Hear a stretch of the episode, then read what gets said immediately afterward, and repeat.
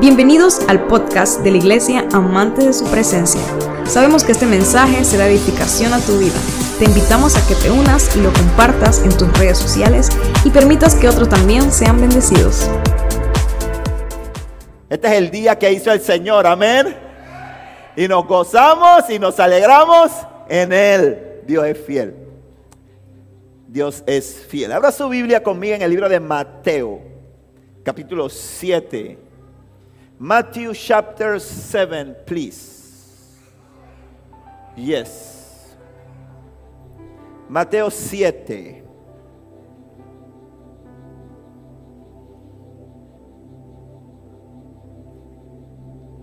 Vamos a leer del verso 7 al verso 11. Dice la palabra de la siguiente manera. Sigue pidiendo y recibirás lo que pides. Sigue buscando y encontrarás. Sigue llamando y la puerta se te abrirá. Pues todo el que pide, todo el que busca y todo el que llama, Ustedes, los que son padres, ¿cuántos padres hay acá? Si sus hijos le piden un pedazo de pan, ¿acaso le darán una piedra en su lugar? O si les piden un pescado, ¿le, dará, le dan una serpiente? Dice Jesús, claro que no. Así que si ustedes, gente pecadora, saben dar buenos regalos a sus hijos, cuanto más su Padre Celestial dará, dará, dará qué? Buenos regalos a quienes le pidan. Amén. Esta prédica, este mensaje le he puesto por título Sigue. Sigue, sigue, sigue, sigue. Todos los que estamos aquí debemos tener peticiones delante del Señor. No importa cuál sea tu edad, no importa eh, la etapa de tu vida en la que te encuentres, la temporada en la que estés viviendo.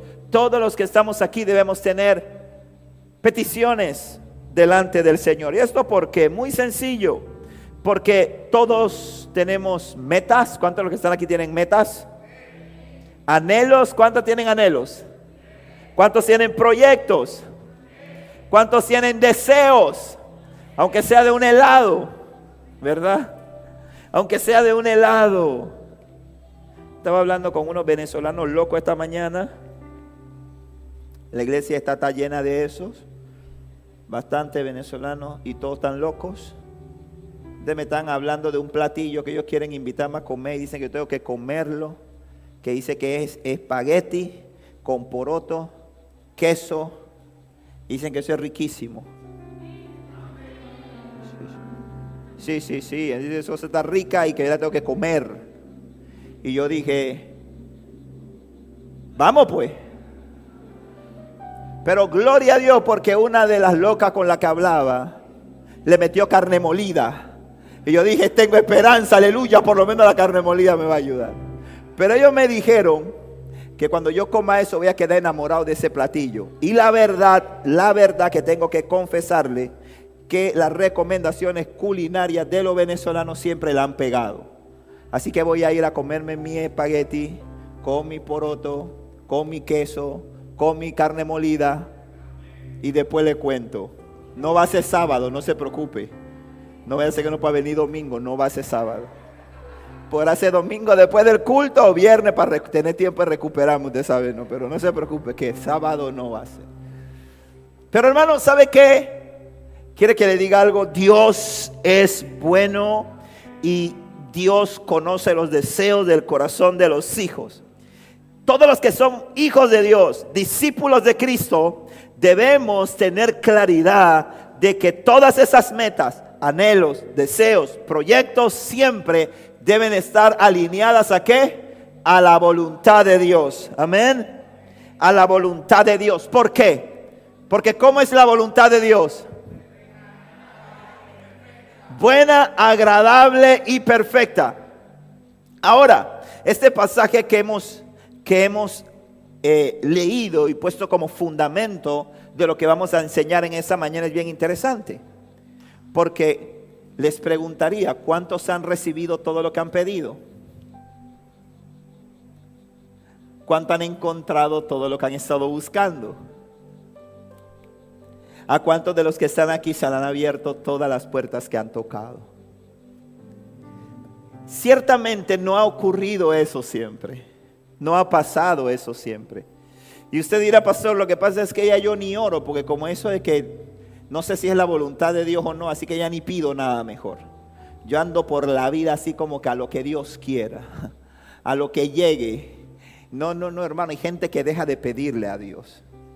Hay gente que deja de pedir y de tener peticiones delante de Dios. Y yo, y yo luché con eso eh, eh, siendo creyente aún, aún como pastor luchaba con eso porque yo decía, Dios conoce las necesidades, Dios conoce los anhelos, Dios conoce las peticiones de mi corazón. Así que yo no tengo que estar pidiéndole cosas a Dios. Porque a veces estoy pidiendo cosas que no están alineadas al propósito y a la voluntad de Dios. Pero si tú no pides, escúchame bien esto, si tú no tienes peticiones delante de Dios, no vas a aprender y no vas a aprender a tener experiencias con Dios. Porque cuando las cosas ocurran en tu vida se la vas a adjudicar a la suerte. Se la, vas a, adjudicar a la bondad de otro. Al favor que te hizo alguien. A la puerta que alguien tal vez pensarás que te abrió. Incluso a la suerte se lo vas a adjudicar. Pero cuando tú aprendes a tener peticiones delante de Dios, van a pasar cosas tremendas. Una de ellas es que vas a poder darle gloria a Dios cuando veas la respuesta de la oración. Y vas a poder tener la experiencia de que Dios contesta oraciones. Vas a poder, vas a poder ver tu carácter siendo moldeado. Porque aprendes, escucha bien esto, cuando tú eres un hombre, una mujer que aprende a tener tus peticiones delante de Dios, cuando tú eres un hombre, una mujer que aprende a pedirle a Dios, que aprende a buscar, que aprende a llamar, simple y sencillamente también vas a aprender a ver a Dios moldeando tu carácter. Porque en el camino de la, de la, de la petición, de la búsqueda, de, del tocar la puerta a la materialización, hay un proceso en medio hay un intermedio allí y ese intermedio se llama transformación. Amén. Y muchas veces tú empezaste pidiendo una cosa y esa oración que empezaste pidiéndole, al final se transformó en otra cosa. Y tú pudiste ver a Dios como en medio de tu petición el Espíritu Santo hablaba a tu interior y te decía, no es por ahí, no es de esa manera. Y cómo tu oración empieza a cambiar y a ser direccionada al lugar a donde Dios te quiere llevar. Amén. Entonces aprendes a ver la transformación. Por eso es que Jesús le decía a los discípulos en ese pasaje en Mateo, le decía, sigue pidiendo y recibirás, sigue buscando y encontrarás, sigue llamando y la puerta se te abrirá. Ahora, mire, la única forma de alinear esas metas, anhelos, deseos y proyectos a la voluntad de Dios es siguiendo el consejo que el mismo Jesús nos dejó en Mateo 6:33. ¿Qué dice Mateo 6:33? Y usted se lo debe saber de memoria, no tiene ni que buscarlo en la Biblia ni esperar que lo pongan allá. Dice qué cosa? Busquen el reino de Dios por encima de todo y lleven una vida justa y Él les dará todo lo que necesiten. Como dice la Reina Valera 60, buscad, más buscad el reino de Dios y su justicia, y todo lo demás vendrá por añadidura. Hermano, quiero que comprendamos algo. Nosotros, nuestra prioridad es buscar el reino de Dios y su justicia es buscar hacer la voluntad de Dios, es humillarnos delante del Señor, es conocer a Dios en lo secreto y lo demás va a venir por añadidura. El problema nuestro es que muchas veces estamos muy enfocados en las añadiduras. Estamos dedicando mucho tiempo, mucho esfuerzo en las añadiduras y nos enfocamos tanto en las añadiduras que no tenemos tiempo para buscar el reino. Amén. Y tenemos que cuidarnos de eso. Porque el enemigo te distrae. El enemigo siempre va a intentar detener tu crecimiento. Amén. Siempre Satanás va a intentar detener tu crecimiento, va a tentar contra tu comunión.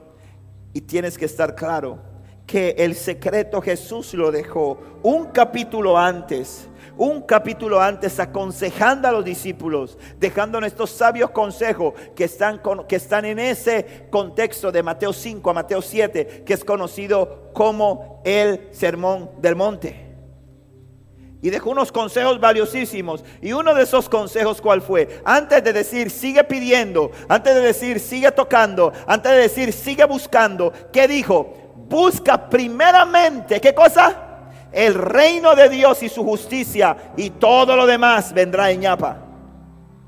Todo lo demás vendrá de ñapa. Dios tiene cuidado de ti. ¿Cuántos pueden decir Dios cuida de mí? Dios tiene cuidado de nosotros y quiere darte lo mejor. ¿Cuántos papás y aquí? Levántenme la mano los padres que están aquí. Y las madres, padres y madres, mamases y papás, levántenme su mano. ¿Cuántos de los papás y mamás que están aquí quieren lo mejor para sus hijos? Uno quiere lo mejor para ellos. Uno se entrega por ellos.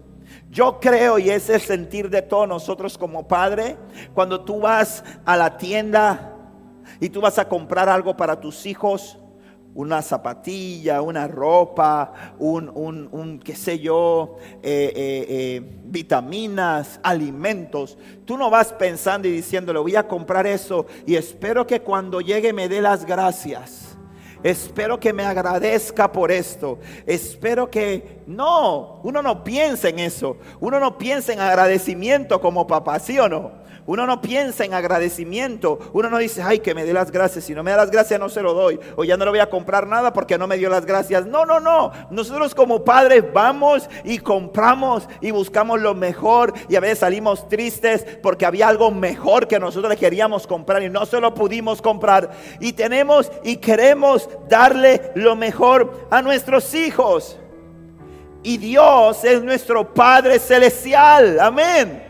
Y él dice, y él dice aquí en este pasaje, cuánto más su Padre Celestial dará que buenos regalos a los que se lo pidan. Dios no da imitaciones, amén. Dios no da imitaciones. Como predicaba en aquel congreso la pastora Solángel de Barahona, que ella decía, no, Dios siempre te va a dar tu coco mademoiselle de Chanel, no te va a dar tu perfume de Fraiche. Ella decía, no te va a dar tu perfume de Fraiche donde tú vas y compras la imitación, tú vas a Fraiche, dice la Biblia, el que sabe entienda. Tú vas a Fraiche y ahí te dice, yo qué perfume quiere, yo quiero, tiene coco mademoiselle, dice, sí, tiene coco, aquí lo tengo y te dan tú y tú lo hueles en el momento y dices, mm, huele igualito.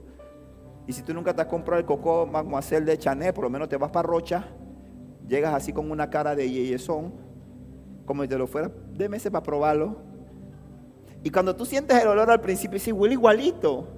Pero hermano, cuando tú transpiras un poquito, busca lo que se fue. Desapareció. Se fue esa fragancia, se fue ese perfume, porque es una imitación. Escúchame bien algo. Dios no regala imitaciones. Dios no da cosas baratas. Dios para sus hijos, para sus hijas, tiene lo mejor. Tiene los mejores regalos. Tiene preparado lo mejor. Eso es lo que el Padre tiene para ti y para mí. Ahora, cuando Cristo viene a nuestras vidas, hermanos, escúcheme bien eso. Cuando Cristo viene a nuestras vidas, cada uno de nosotros nos convertimos en elegidos, en escogidos para que el Espíritu Santo venga a nosotros. Amén. Amén. Hay un libro de Francis Chan que se llama El Dios Olvidado. Se lo recomiendo a Metamorfosis para que lo tengan en el stock de la librería, para que los ávidos lectores de esta casa que siempre tienen desabastecida la librería porque nada más yo veo eso, yo le digo a, yo le digo a, Liriola, Liriola, pero mamá, ten más visión, hombre. A mí me da pena ver eso los domingos, esa rebatiña que se forma en esa esquina y la vez pasada había Amanda que le estaba jalando los pelos a Marta porque no sé, el libro yo lo vi primero. No, le he dicho a, a Liriola, Liriola, trae más libros. Por eso es que vamos a ampliar la librería porque yo veo esa fila, veo toda esa gente comprando libros y leyendo y leyendo en esta iglesia. Para los que están aquí conectados por YouTube, también pueden buscar Metamorfosis Libro en Instagram a ver si consiguen libro, porque eso está saturado todo el día la gente comprando y pidiendo consulta. Pero ese libro que se llama El Dios Olvidado habla de la, de la persona del Espíritu Santo. Y hermano mío, nosotros, dice la Biblia en el libro de Lucas capítulo 11, versículo 13, dice, eh, una diferencia Mateo al pasaje de Mateo que leímos hace un momento en el versículo 11. Mira lo que dice el versículo 11 de Mateo 7. Eh, dice, así que si ustedes, gente pecadora, saben dar buenos regalos a sus hijos, cuanto más su Padre Celestial dará buenos regalos a quienes lo pidan. ¿Ok? ¿Está conmigo? Ahora vámonos a ese libro de Lucas, capítulo 11, versículo 13. Mire lo que dice Lucas 11, 13. Así que si ustedes, gente pecadora, saben dar buenos regalos a sus hijos, ¿cuánto más su Padre Celestial dará el Espíritu Santo a quienes lo pidan? Aleluya. ¡Wow! ¡Qué tremendo! El mejor regalo, de best, el number one que Dios le puede dar a un hijo, a una hija suya, lavado y redimido por la sangre del Cordero, es poner de su Espíritu en él, es enviar a la persona del Espíritu Santo. Amén. Ahora tenemos que entender algo. El Espíritu Santo, como creyentes, la gente lo ha tenido en poco. Y la gente hace del Espíritu Santo algo opcional en su vida. Y no lo ve como una necesidad. El Espíritu Santo tiene que ser una necesidad, diga conmigo, necesidad en nuestra vida. Porque, hermano, el Espíritu Santo es el mejor regalo. Mire cómo lo dice Mateo. Mateo dice, ¿Cuánto más vuestro Padre dará buenos regalos a, los que se lo pidan?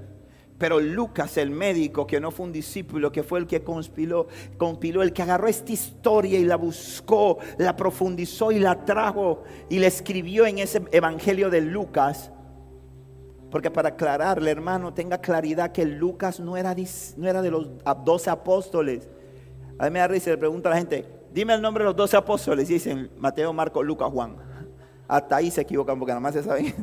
Y Judas, dice Judas. No, hermano, Lucas no fue uno de los dos apóstoles. No lo fue. No lo fue. Es muy probable que haya sido un discípulo de Jesús, pero no fue uno de los dos apóstoles. Pero Lucas recoge esto y Lucas dice, y Lucas dice, cuánto más vuestro Padre Celestial le dará el Espíritu Santo a todo lo que les pidan entendamos esto, el Espíritu Santo no puede ser una opción en nuestras vidas. El Espíritu Santo tiene que ser una prioridad. Diga conmigo, prioridad. Diga conmigo, prioridad. Hay gente que mi prioridad es estudiar. Mi prioridad son mis hijos. Mi prioridad es casarme.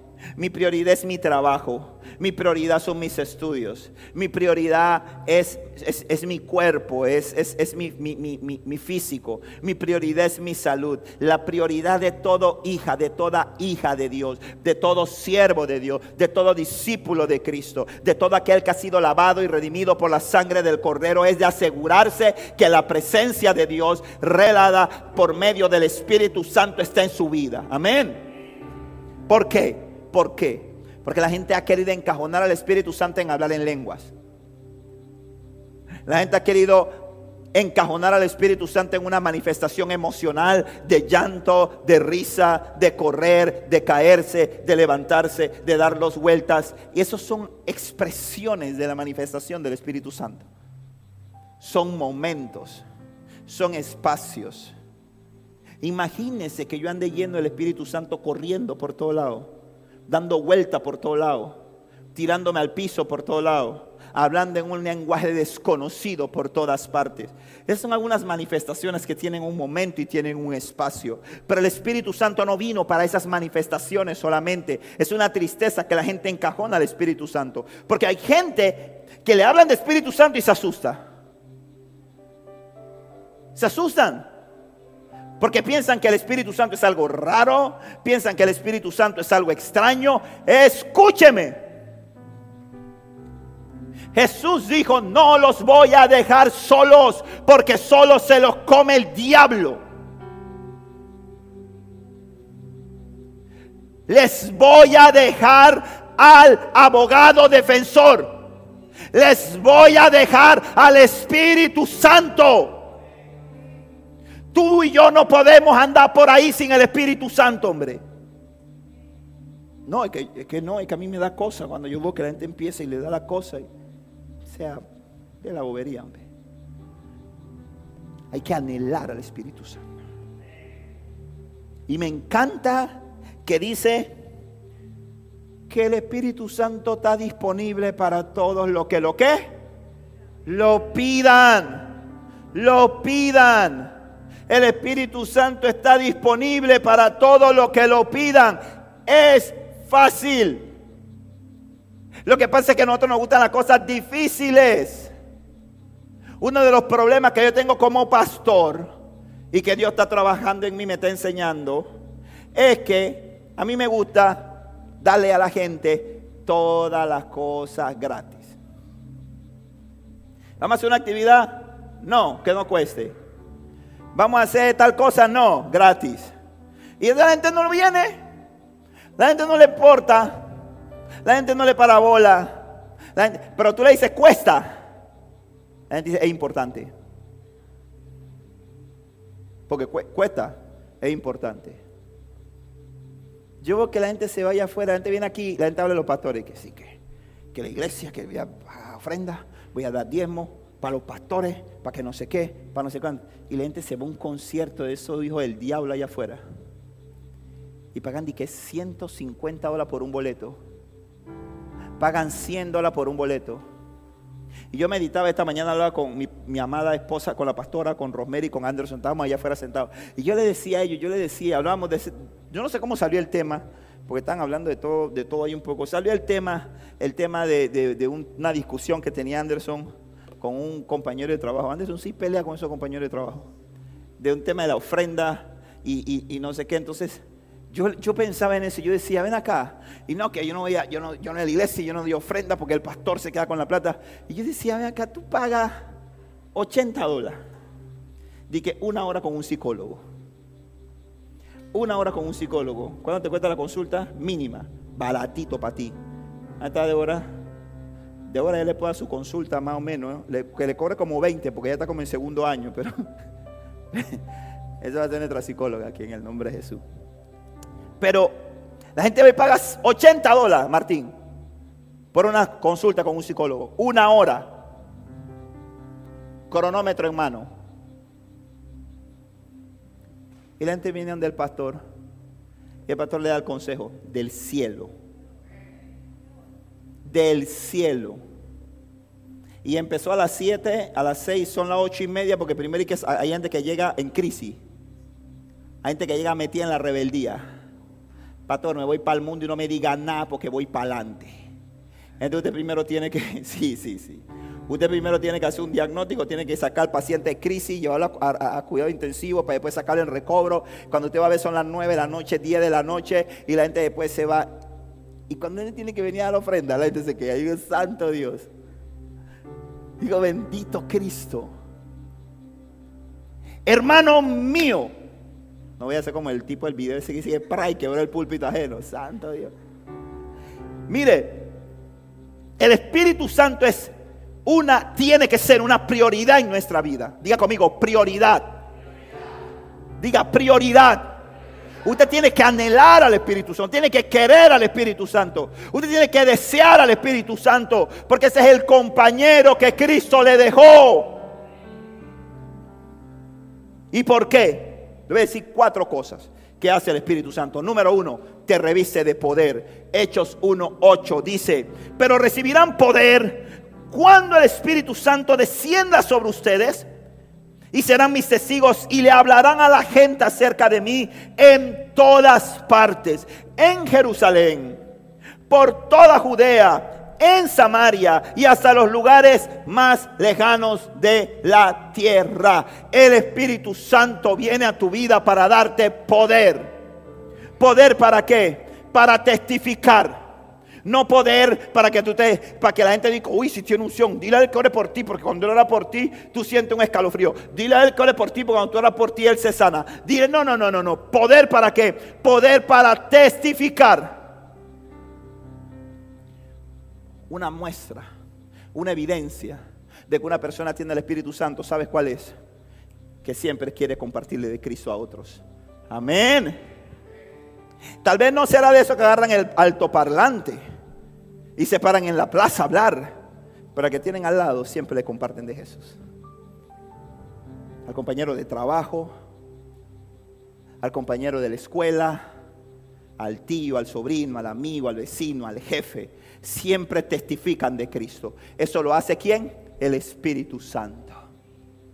Porque el Espíritu Santo es poder, dice, pero recibirán poder cuando haya venido sobre vosotros el Espíritu Santo para que me sean testigos en todas partes. Es lo que está diciendo aquí.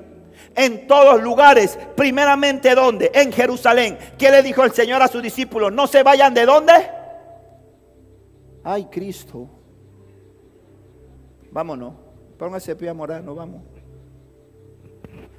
No se vayan de dónde? Jesús le dijo a los discípulos, no se vayan de...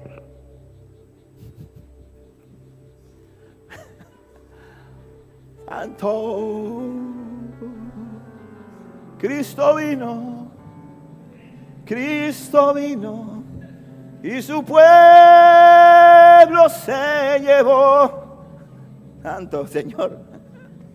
No se vayan de Jerusalén hasta que hayan sido vestidos del poder de lo alto o hasta que venga sobre vosotros el Espíritu Santo. Jerusalén que era su casa, su ciudad, su lugar.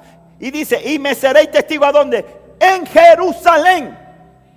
Cuando tú vienes a Cristo, el Espíritu Santo viene a tu vida y tú tienes que empezar a testificar en tu casa.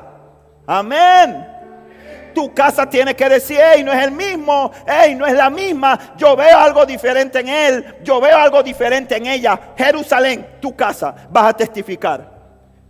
¿Por qué? Porque el Espíritu Santo vino sobre ti. Y dice después de eso, en Judea, puede ser tu trabajo, tu escuela, tu universidad, tu barrio, tu familia extendida. En Samaria, y dice, y hasta los lugares más lejanos de la tierra. Entonces el Espíritu Santo te da poder, te reviste de poder. Diga conmigo, poder. Poder para sanar enfermos, poder para orar por la gente y que la gente se sane. Poder por orar por gente que está cautiva y que la gente sea libre. Poder viene discernimiento de espíritu para que tú veas a la gente y tú sepas lo que le está pasando y tengas una palabra de ciencia y una palabra de sabiduría para poder decirle a él lo que le está pasando y la persona diga, wow.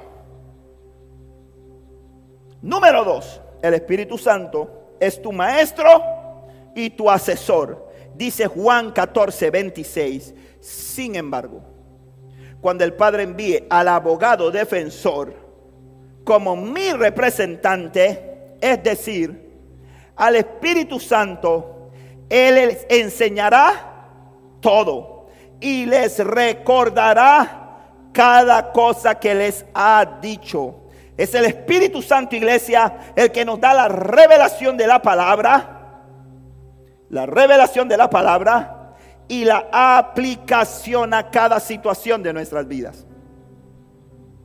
Porque necesitamos revelación y necesitamos aplicación todos los días. Diga conmigo, todos los días.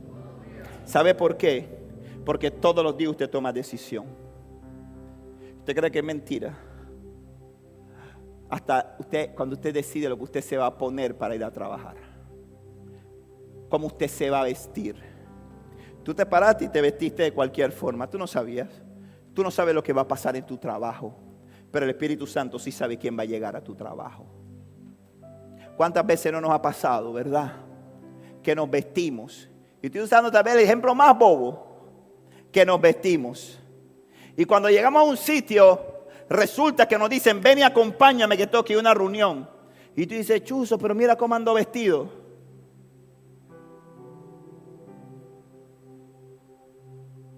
Y te acuerdas que antes de salir de casa algo te dijo, hey, no salgas así vestido. Vístete de otra forma. Pero como tú andas desconectado del Espíritu Santo, tú ignoraste esa voz. Porque las otras voces hablaban más fuerte en tu interior. La voz de qué? La voz del fashion. La voz del que? La voz de la comodidad. Hoy voy estilo mangaja. Hoy voy Hoy voy mangajo porque mangajo estoy cómodo, en esta chancletita estoy cómodo y con este suéter así estoy cómodo. Y, y no sabía que el Espíritu Santo estaba diciendo, viene una puerta, viene una oportunidad que se te va a abrir. Entonces dice la palabra que el Espíritu Santo es tu abogado defensor, es tu representante y dice, te enseña todo y les recordará cada cosa que les ha dicho. Si hay algo que sostiene a un hijo de Dios, ¿sabe qué son? las promesas. Diga conmigo, promesas. Yo no sé a usted, hermano. Pero cuando yo ando, que el enemigo me quiere poner en el piso, me quiere poner el pie en el cuello, usted sabe lo que a mí me levanta y me sostiene. Siempre las promesas de Dios que trae el Espíritu Santo a mi mente. Cuando me dice, Chombo, ¿qué te pasa, papá? A ti se te olvida lo que Dios dice acerca de ti. ¿Por qué? Porque allá afuera siempre encuentro gente que me quiere minimizar, gente que me quiere asustar, gente que me quiere intimidar, gente que me quiere menospreciar. Y en contrasentido a quien tengo, cada vez que se levantan esos argumentos, sale el abogado defensor. Y dice, momento, objeción, cállate la boca. Y viene el Espíritu Santo y busca en el código celestial y saca un artículo que es una promesa de Dios para mi vida y me la mete en el chip, en el disco duro y me trae a memoria algo que Dios ha dicho acerca de mí y simple y sencillamente se apagan los dardos de fuego del enemigo. Por eso es que hay cristianos por ahí que usted lo ve, que nadie me quiere, todos me odian, me voy a tener que comer un gusano, le quito la cabeza, me como lo de adentro, un qué rico es comer gusano. ¿Por qué? Porque no hay comunión con el Espíritu Santo. Porque cuando tú tienes el Espíritu Santo, el Espíritu Santo te va, va a ser tu maestro. Diga conmigo, maestro. Te va a enseñar. Un buen maestro enseña.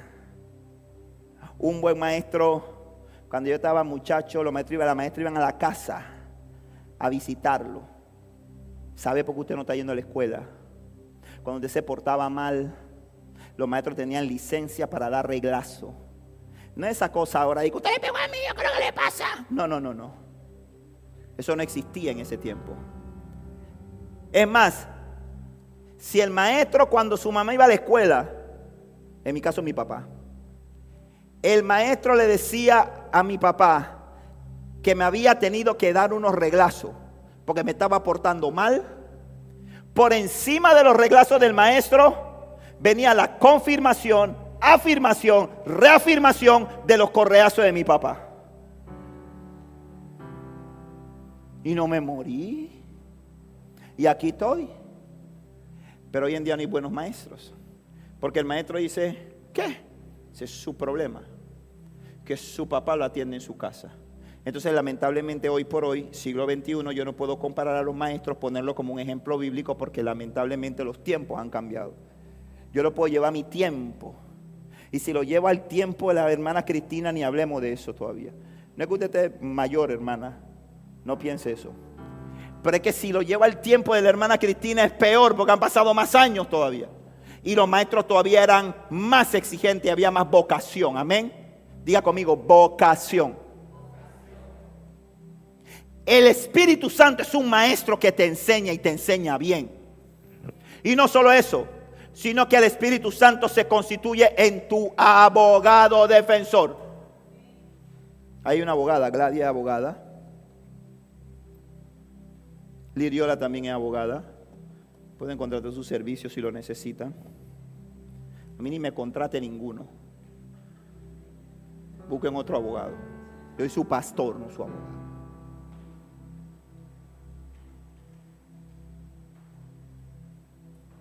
Y dice la Biblia que el Espíritu Santo,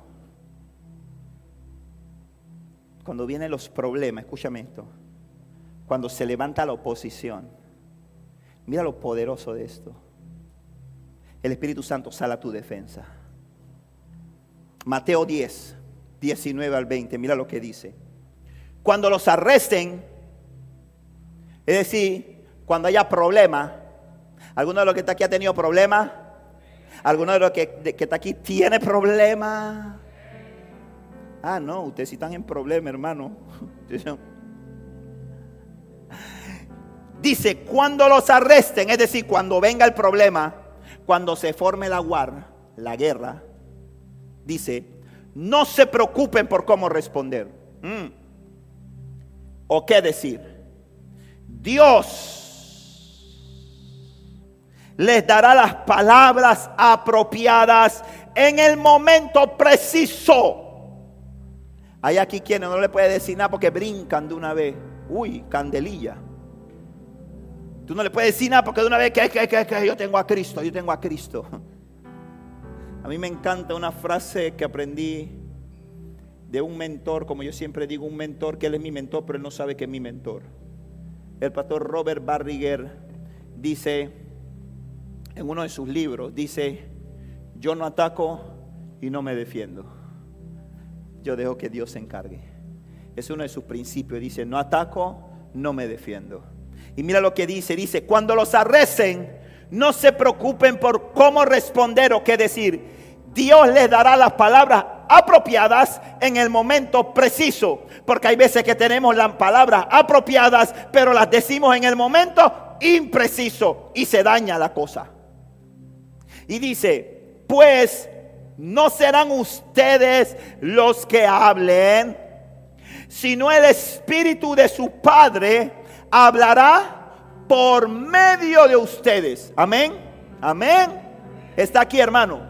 Dice que el Espíritu de su Padre, el Espíritu Santo, hablará por medio de ustedes. Es decir, va a usar tu boca, pero lo que va a salir es lo que Él va a decir a través de tu vida. Y ahí no hay caso perdido, hermano. Ahí el caso está listo, está ganado. Ahí el caso está, mira, dice la Biblia, pasas a mí me vuela la cabeza. Dice la Biblia en una visión, el sumo sacerdote Josué estaba delante de la presencia del Señor. Y las vestiduras del sumo sacerdote Josué eran viles, estaban sucias, estaban manchadas. Las vestiduras viles o sucias en la palabra de un, en, la, en la vestidura de un sumo sacerdote representa pecado, representa inmundicia. Pero el sumo sacerdote estaba delante de la presencia de Dios. No fue como no fue como Adán y Eva que cuando sus vestiduras se mancharon porque entró el pecado corrieron a esconderse. Él no, él falló y se humilló delante del Señor. Eso simboliza y dice que él estaba delante del Señor y dice que al lado de él estaba Satanás, el acusador para acusarlo y dice que el ángel de Jehová que representa a Cristo dice que le dijo, "Cállate. No digas nada." ¿No ves que este es un tizón arrebatado de las llamas? No permitió siquiera que el diablo pronunciara palabra en contra del sumo sacerdote Josué. Y lo que dio fue la orden y dijo, quítenle esa ropa, pónganle ropa limpia, pónganle una mitra limpia, porque este es un tizón arrebatado del fuego. Cuando el Espíritu Santo, cuando el Espíritu Santo es tu abogado defensor, hermano mío, Él va a hablar por ti en los momentos de dificultad. Él va a poner las palabras en tu boca. Por eso es que hay un versículo en la Biblia que dice, calladito te ves más bonito. Ah, no, perdón. Dice, sean prontos para oír, sean tardos para hablar y sean tardos para irarse. Lo que está diciendo el Señor es, cállate y deja que yo hable por ti. Cuando el Espíritu Santo viene a tu vida, Él se convierte en tu maestro y en tu abogado defensor. Tercero, es tu guía. El Espíritu Santo lo necesitas como una prioridad en tu vida porque Él es tu guía y es quien trae la revelación de Jesucristo. Para los que están tomando nota, que no son desobedientes, que no son pecadores, porque el pastor tiene años diciéndole que tienen que tomar nota en las prédicas. Los que no lo hacen son desobedientes y la desobediencia es un pecado. El Señor tenga misericordia de ustedes y no traiga juicio por la desobediencia. Pero aquellos obedientes que toman nota, el punto 3 es que el Espíritu Santo es, el, tu guía y el que trae la revelación de Jesucristo. Préstame atención, es esta partida en dos partes. Dice Juan 16, 13, cuando venga el Espíritu de verdad, Él los guiará a toda la verdad hablando del Espíritu Santo, Él no hablará por su propia cuenta, sino que les dirá lo que han lo que ha oído y les contará lo que sucederá en el futuro. Amén. Mire esto, el Espíritu Santo dice, no habla por su propia cuenta. Igual que Cristo tampoco actuaba por su propia cuenta Ayer lo decía en el evento de derramar, lo decía el pastor Yihad, decía, Jesús subía al monte y después que subía al monte bajaba con la revelación para la gente. Y decía, hay gente que nunca sube al monte y quiere estar dando revelación de lo que no ha recibido. Y eso es muy cierto. Pero dice que el Espíritu Santo no dice nada de su propia cuenta, sino que Él va donde el Padre y Él se para a escuchar lo que el Padre está ahí. El Padre, Él vaya arriba donde el Padre y el Padre empieza a hablar de María Teresa y Él está escuchando lo que está diciendo de María Teresa. Y luego Él viene y simple y sencillamente dice lo que el cielo le dice a María Teresa. Mira María Teresa, el cielo está diciendo esto y esto y esto acerca de ti. No importa lo que esté diciendo la tierra. A ti te tiene que importar lo que diga el cielo. Y le dice María Teresa, vete por aquí. Vete por este camino. ¿Por qué?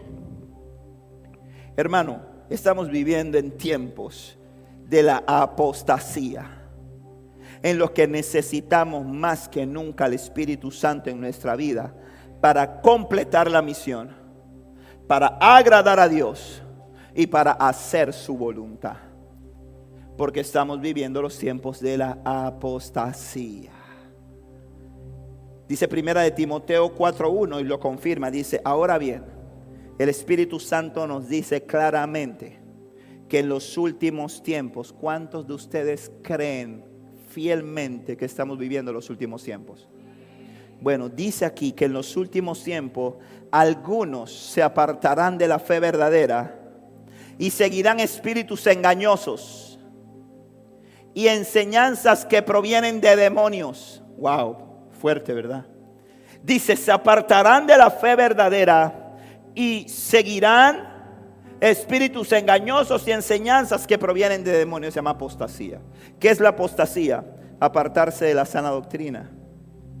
Abandonar la fe. Ojo con esto. Dice la palabra que cuando venga el Espíritu de verdad, Él los guiará toda verdad. Y Él les va a decir lo que, y va a traer la revelación, que es la segunda parte. Tú y yo no podemos saber hacia dónde vamos si no tenemos una revelación de Jesucristo. Amén. Hay gente que dice que es cristiana, pero tiene al Espíritu Santo olvidado en su vida. Y por eso no saben, por eso no crecen, por eso no avanzan. Por eso hoy vienen al culto y sienten la presencia de Dios y después van a la casa y los llaman los amigos y le ponen dos pintas frías echando humito y se las toman y están luchando entre la pinta y entre la iglesia y están teniendo esa lucha. ¿Sabe por qué? Porque no tienen al Espíritu Santo en su vida. Porque el Espíritu Santo es el que te trae la revelación de Cristo. Porque el Espíritu Santo es el que te guía, que te lleva por el camino. Mira,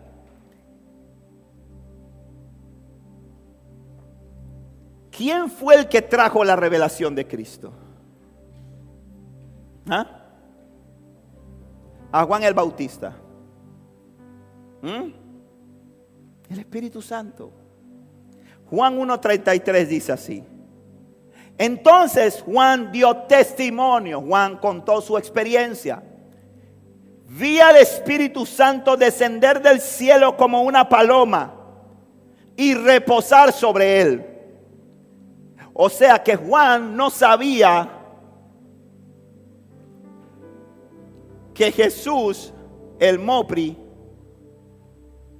era el Mesías. Y dice que vi al Espíritu Santo descender del cielo como una paloma y reposar sobre él. Yo no sabía que era el Mesías. Pero cuando Dios me envió a bautizar con agua, me dijo, aquel sobre quien veas que el Espíritu desciende y reposa, es el que bautizará con el Espíritu Santo. Y él sabía que el Padre le había dicho, tú vas a bautizar con agua, pero viene uno detrás de ti que va a bautizar con Espíritu Santo y fuego. Y él decía, ¿cómo lo voy a saber? Y le dijo, la revelación de Cristo va a venir a tu vida por medio del Espíritu Santo. Y dice, aquel sobre quien veas el Espíritu Santo desciende y reposa es el que bautizará en el Espíritu Santo. Vi que eso sucedió en Jesús. Por eso doy testimonio de que Él es el elegido de Dios. Entonces el mismo Espíritu Santo que reveló en el Jordán a Cristo es el que nos da testimonio de la, de la revelación del propósito y la voluntad de Dios para nuestras vidas. Necesitas el Espíritu Santo para entender el propósito. Necesitas al Espíritu Santo para entender la voluntad de Dios para tu vida. Necesitas al Espíritu Santo para conocer cuál es el camino correcto. Hoy en día hay muchos caminos. Es más, dice la Biblia, hay caminos que al hombre le parecen qué? Derecho. Y su final es muerte. El problema con eso es que caminaste todo el camino. Te metiste toda la vida por ese sendero. ¿Y sabes cuándo te das cuenta que era muerte? Al final. Porque hay gente caminando así. Hay gente que va caminando por un camino y dice, esto se ve bien, esto se ve cool, Dios me está bendiciendo, Dios me está ayudando, estoy fluyendo en la gloria, tengo la chequina sobre mi vida y van avanzando por un camino y van confiando en sus emociones, van confiando en su talento, van confiando en sus dones, van confiando en la propia interpretación que ellos tienen de la palabra, en lo que ellos creen que es la palabra y cuando llegan al final del camino se dan cuenta que era muerte y no hay vuelta atrás, no hay tiempo para retornar. Porque el final del camino siempre coincide con el final de tu vida. Y ahí no hay tiempo para volver atrás. Ahí no tiempo para decir me equivoqué. No sé si alguien ha tomado el Waze, alguna vez los que manejan y han puesto el Waze y el Waze lo ha llevado para otro lado. No sé si le ha pasado. Yo cuando viajo y alquilo carro, cuando lo hago, porque gloria a Dios por el Uber, aleluya,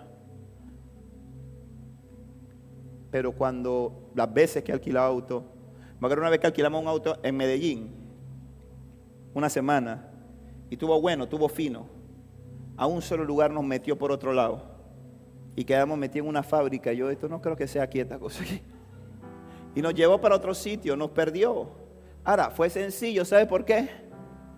Porque echamos para atrás, metimos reboche y salimos del lugar y dijimos no vamos para allá porque pues no va a volver a traer para acá, así que nos fuimos, escogimos otra ruta y nos fuimos para otro sitio. Pero en la vida no es así. En la vida necesitas al güey celestial, al Espíritu Santo. Necesitas la revelación de Cristo. Amén. Hay gente que tiene opiniones muy personales de Jesús.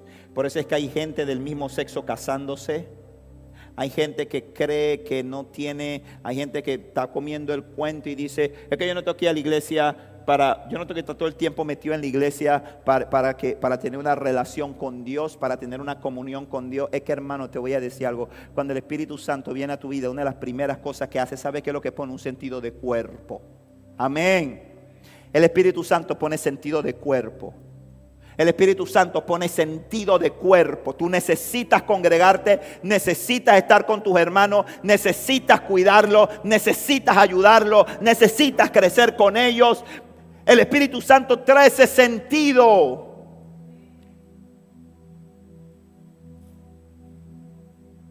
Entonces, hay mucha gente siguiendo su camino, el camino que ellos opinan, lo que ellos creen. Lo lamentable de eso, hermano, es que qué tremendo es cuando la misericordia de Dios se mete y mete su mano en ese camino y te saca. Y te dice, hey, te estremece y te dice, hey, estás en el camino equivocado, métete en el camino correcto. Y no cuando tú insistes seguir por ese camino y cuando llegas al final te das cuenta, pero es muy tarde para volver hacia atrás. Ahora, fue el Espíritu Santo el que trajo esa revelación de Cristo a Juan el Bautista. Y es el mismo Espíritu Santo que tú y yo necesitamos para tener la revelación de Jesús. Amén. Porque hay veces que tú escuchas que hablan de Cristo y eso, y yo esa gente que habla de Cristo con una emoción, con una pasión, con una, se le, le, brillan los ojos cuando hablan de Cristo. ¿Y por qué yo no siento eso? Porque a mí no me pasa igual. Porque yo está bien Cristo, pero Cristo, pues Cristo, Cristo, Cristo, Farruco, Cristo. No, no veo muchas cosas, no veo muchas. Ay, pastor, no diga eso. Ay, pastor. Mentira, cuento, ¿verdad? Hay unos que hasta miran más Farruco. Ay, Farruco, Farruco, Farruco. Que a Cristo. Porque necesitas una revelación. Y esa revelación viene por medio del Espíritu Santo. Amén. El Espíritu Santo es real, iglesia. El Espíritu Santo no es cuento. Ahora, el mismo Espíritu Santo, como te dije, que reveló en el Jordán a Cristo, es el que nos da a nosotros la revelación del propósito. Número cuatro, el Espíritu Santo te alinea a la voluntad de Dios. Te alinea a la voluntad de Dios. Dice, además, el Espíritu Santo nos ayuda en nuestra debilidad. ¿Cuántos a veces tienen debilidad? Dice, el Espíritu Santo nos ayuda en nuestra debilidad. Por ejemplo, mire, aquí viene, aquí me voy a sigue, me voy al pasaje del principio, Mateo 7, del 7 al 11, dice, por ejemplo, nosotros no sabemos qué quiere Dios que le pidamos en oración. ¿Aló? Entonces ya no estamos dando cuenta aquí, no estamos percatando de algo, de que eso que pedimos allá, hay algo que Dios quiere que tú le pidas. Amén. Dice, nosotros no sabemos qué quiere Dios que le pidamos en oración. Dice, pero el Espíritu Santo ora por nosotros. ¡Wow, hermano! ¡Qué tremendo! El Espíritu Santo ora por ti, por mí. Yo pensé que usted iba a aplaudir, que usted iba a decir gracias a Dios. ¡Aleluya! Dice, el Espíritu Santo ora por nosotros con gemidos que no pueden expresarse con palabras. Y el Padre, quien conoce cada corazón, sabe lo que el Espíritu dice porque el Espíritu intercede por nosotros, los creyentes, en armonía con la voluntad de Dios. Qué poderoso, hermano. ¿Necesitas o no necesitas al Espíritu Santo? Más claro, ¿para qué? Ahora, luego de haber comprendido la importancia del Espíritu Santo en nuestras vidas, hermano,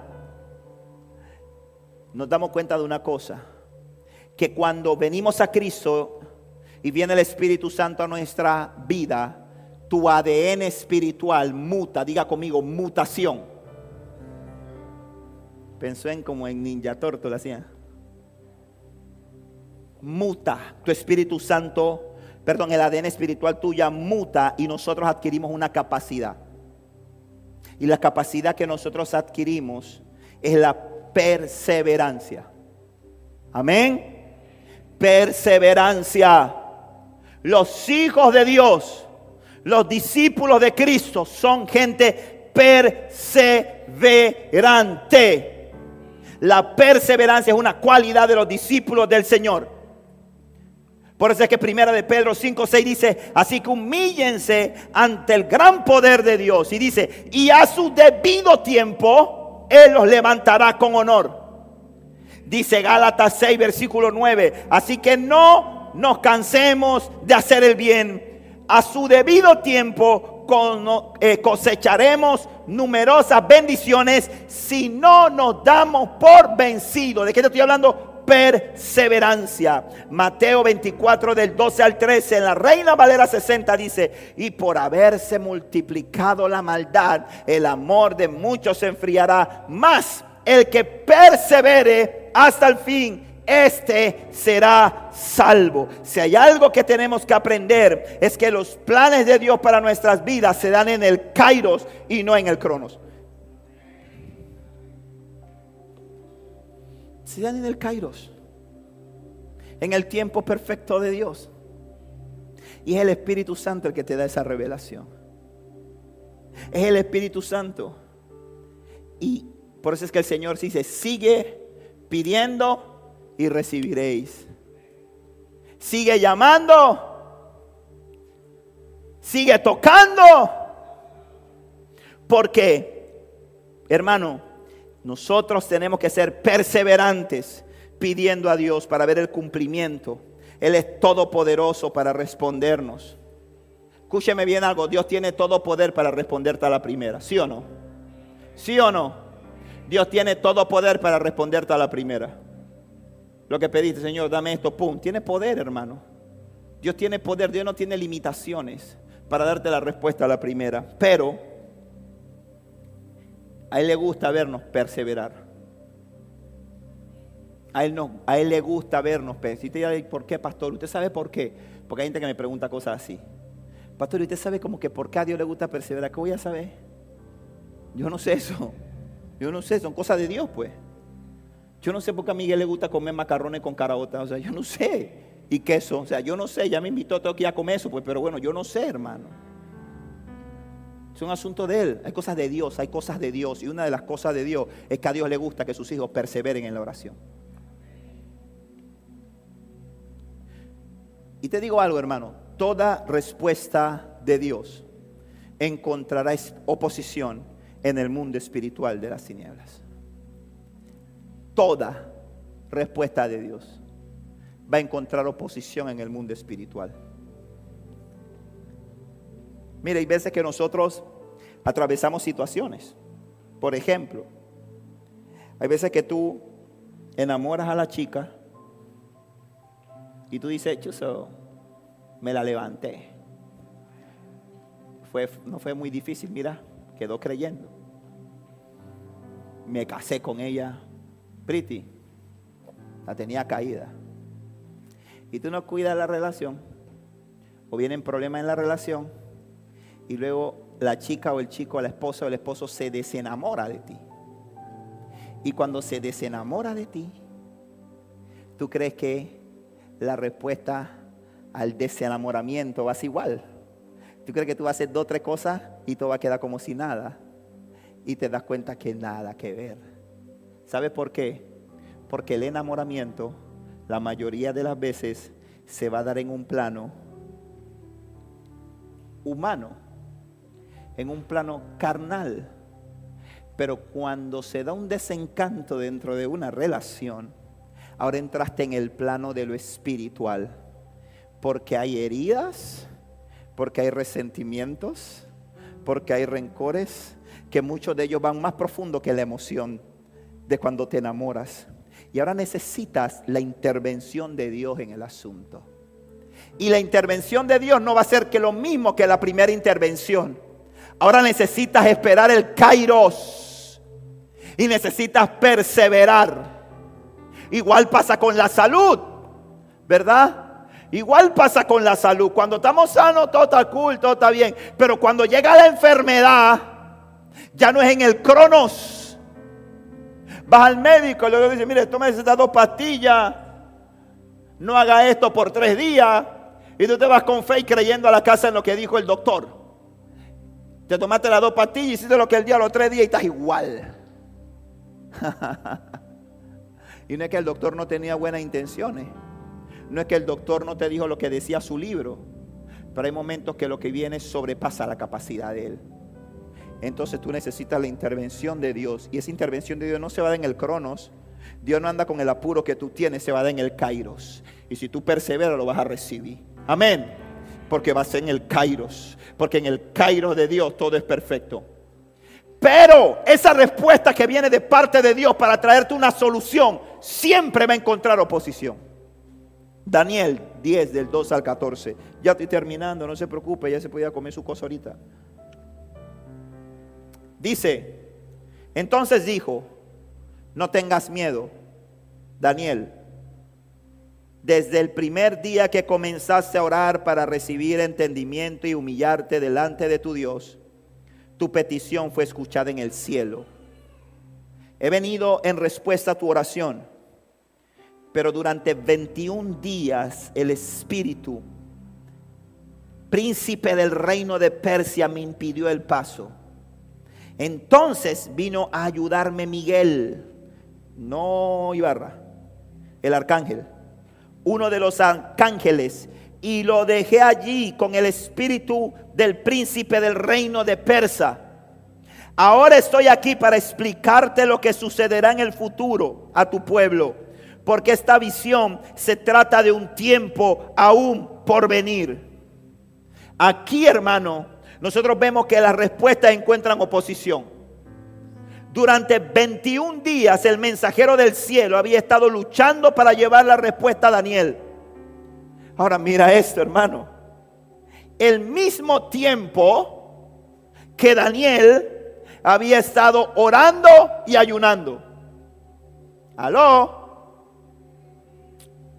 Dice Daniel 10, ahí mismo, pero los versículos 1 y 2.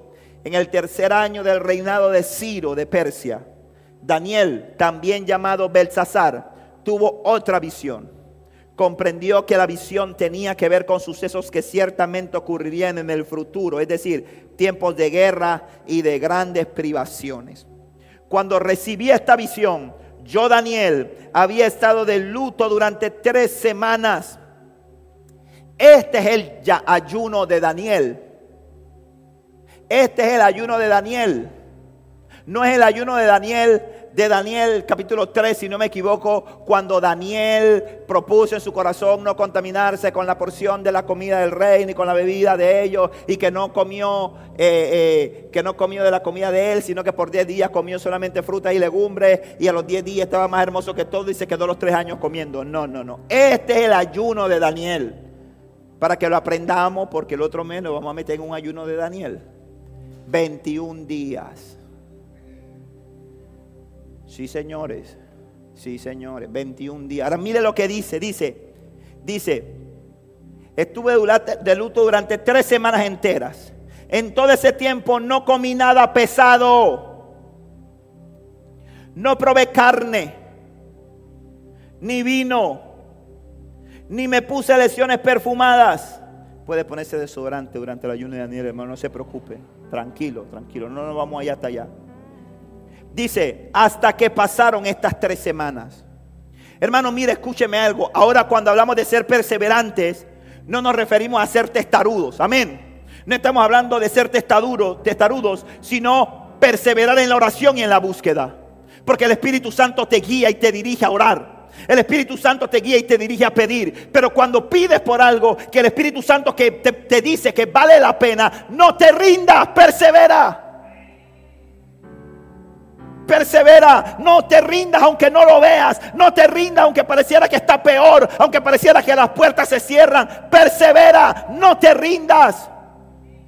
Porque mientras tú estás orando con limitaciones en el mundo espiritual están pasando cosas. En el mundo espiritual se está librando una batalla.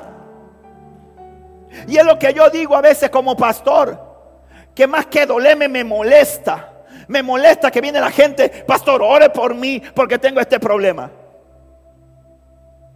Pastor, ore por mí porque tengo esta situación con mi esposa. Pastor, ore por mí porque mi, tía está enferma, porque mi suegra viene para la casa. Pastor, ore por mí por eso. Y yo cojo el tema en serio y empiezo a orar. A tomar de mi tiempo, que es importante, que es valioso, pero que entiendo que mi responsabilidad es orar por usted. Pero qué lindo. Yo estoy orando por su problema y usted está viendo Netflix. Yo estoy orando por su situación y usted anda bochinchando por ahí. Yo estoy orando por su situación y usted está dormido, regado en su cama, babeando, mientras que yo estoy de madrugada clamando y orando por su situación. Y eso no me da tristeza, eso me da.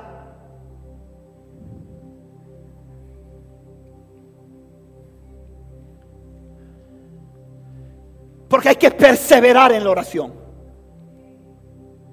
Porque el reino de los cielos sufre violencia y son los violentos los que lo arrebatan. Dios quiere que la iglesia se levante como una iglesia perseverante.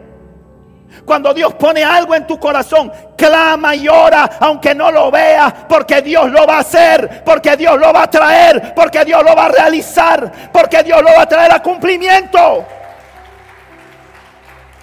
Hay gente que ora por su mamá una semana y como la ve peor, dejando orar por ella. Hay gente que ora por un hijo y dice, bueno, cuando Dios quiera, ya yo no estoy orando por él, yo se lo entregué al Señor. ¿Tú crees que Dios lo va a agarrar? No lo va a agarrar. Y perdóname, yo no sé qué pastor te lo ha dicho, quién te ha enseñado a decir que, ay, ya yo se lo entregué al Señor. El Señor le va a decir, yo te lo entregué a ti. No, no me traiga eso a mí. No, no, no, no, no, no, no, no me traigo eso a mí. Cargue con su responsabilidad yo se lo entregué al Señor. Hermano, Dios no agarró eso. Dios no lo agarró, se lo estoy diciendo. Así que vaya y recójalo. Si usted le entregó a su mamá al Señor, si usted le entregó su papá al Señor, si usted le entregó su hermano al Señor, si usted le entregó su hijo al Señor, dice, no, yo no, porque yo se lo entregué al Señor. Bueno, déjeme decirle que Dios lo dejó ahí mismo. Y si no me ahora que salga, vaya y busque donde lo, usted lo dejó, que usted se lo entregó al Señor y lo va a encontrar. Porque el Señor dice, qué lindo, yo te lo entregué. Es tu responsabilidad. Persevera. Persevera por tu hijo. Persevera por tu mamá. Persevera por tu esposo. Persevera por tu trabajo. Persevera por tu salud, hermano mío. No te des por vencido. Aférrate a las promesas de Dios. Porque Dios cumple sus promesas. Dios cumple sus promesas. Aférrate. Aférrate, aunque no lo veas. Aférrate, aunque se vea peor. Créele, porque mientras que tú estás orando en el cielo, se está librando una batalla. En el cielo hay una guerra espiritual que se está librando a tu favor. Dios ha mandado a no cualquier ángel. Dios ha mandado a sus mejores guerreros a librar la batalla por ti para darte victoria. Pero dice la palabra que persevera hasta el fin. Sigue no te detengas. Sigue, no te rindas. Sigue, sigue, sigue, sigue, sigue, sigue y no te canses hasta que lo veas. Hay una respuesta del cielo para sus hijos. Me encanta. Porque dice aquí, le dice el Señor a Daniel cuando llega, perdón, el mensajero cuando llega con la respuesta, dice, wow, qué tremendo esto, porque me, me trae la palabra. Yo preparo el mensaje, empiezo a preparar el mensaje y el Espíritu Santo me trae a la palabra rema de este año. Y dice aquí en el versículo 12, dice, no tengas miedo, Daniel desde el primer día que comenzaste a orar para recibir entendimiento y a humillarte delante de tu Dios, tu petición fue escuchada. Aleluya. Desde el primer día que empezaste a humillarte ante tu Dios, tu petición fue escuchada. Es que Dios escucha la oración de la gente que está humillada delante de Él. Esa oración Dios no la desprecia. Esa oración Dios la atiende, hermano. Y Dios escucha tu oración, sea la que sea. Sea por tu salud, sea por tus hijos, sea por un trabajo, sea por un esposo, sea por una esposa, sea por tu nación, hermano. Dios la escucha. Dios la escucha. Lloraba al Señor y le decía Dios, Dios levanta jóvenes, Dios, Dios levanta una generación de jóvenes. Y lo que más me gocé y más me disfruté el día de ayer que estuvimos en ese evento, en ese evento por el que pasaron seis, siete predicadores, no recuerdo. De esos siete predicadores que pasaron el día de ayer en ese evento, tal vez cinco de ellos no llegaban a 30 años. Y eran jovencitos llenos del poder de Dios. Eran jovencitos que hablaban la palabra con denuedo. Eran jovencitos que hablaban la palabra con autoridad. Eran jovencitos que tú sentías a Dios hablando a través de ellos. Y yo decía, gloria a Dios Señor, porque tú me traíste para decirme que mi oración tuvo respuesta, que mi oración está siendo contestada, que tú estás levantando una generación de jóvenes que van a impactar, que van a transformar, que van a cambiar el rumbo de esta nación. ¡Qué tremendo!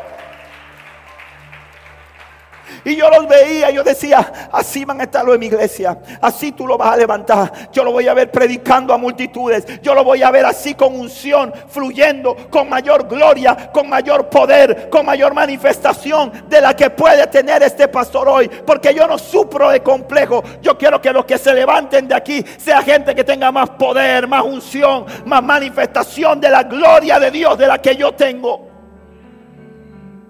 Y yo decía, qué tremendo que tú estás levantando jóvenes, Dios, porque yo sé que hay oposición. Yo sé que se va a levantar oposición. ¿Tú crees que la respuesta, porque estamos acostumbrados, como decía ayer, el, creo que era Jihad predicando, decía, todo lo queremos de microondas. Hoy las oraciones tienen que ser de microondas, ¿verdad? Tres minutos, palomita, cinco minutos, no sé qué, siete minutos, no sé qué. Y así mismo queremos que Dios obre a través de nosotros. Dios no se va a meter en tu crono. Dios se mueve en el Cairo, pero en el Cairo siempre todo es perfecto. No te rindas persevera, recupera tus sueños, recupera lo que Dios puso en tu corazón.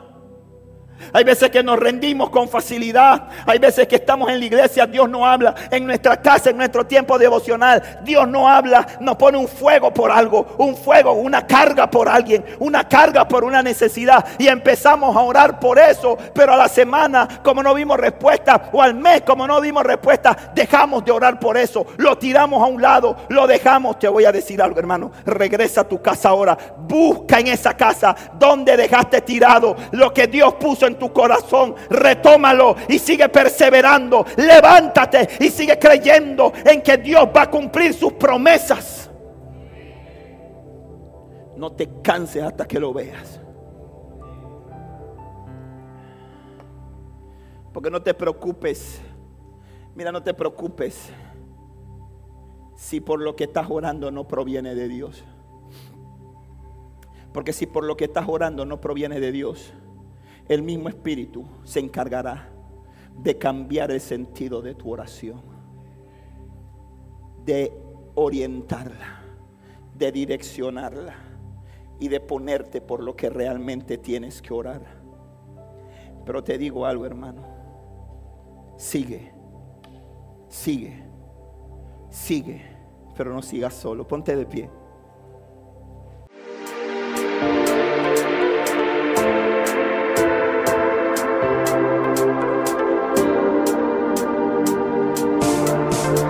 Esperamos que este mensaje haya sido de edificación a tu vida.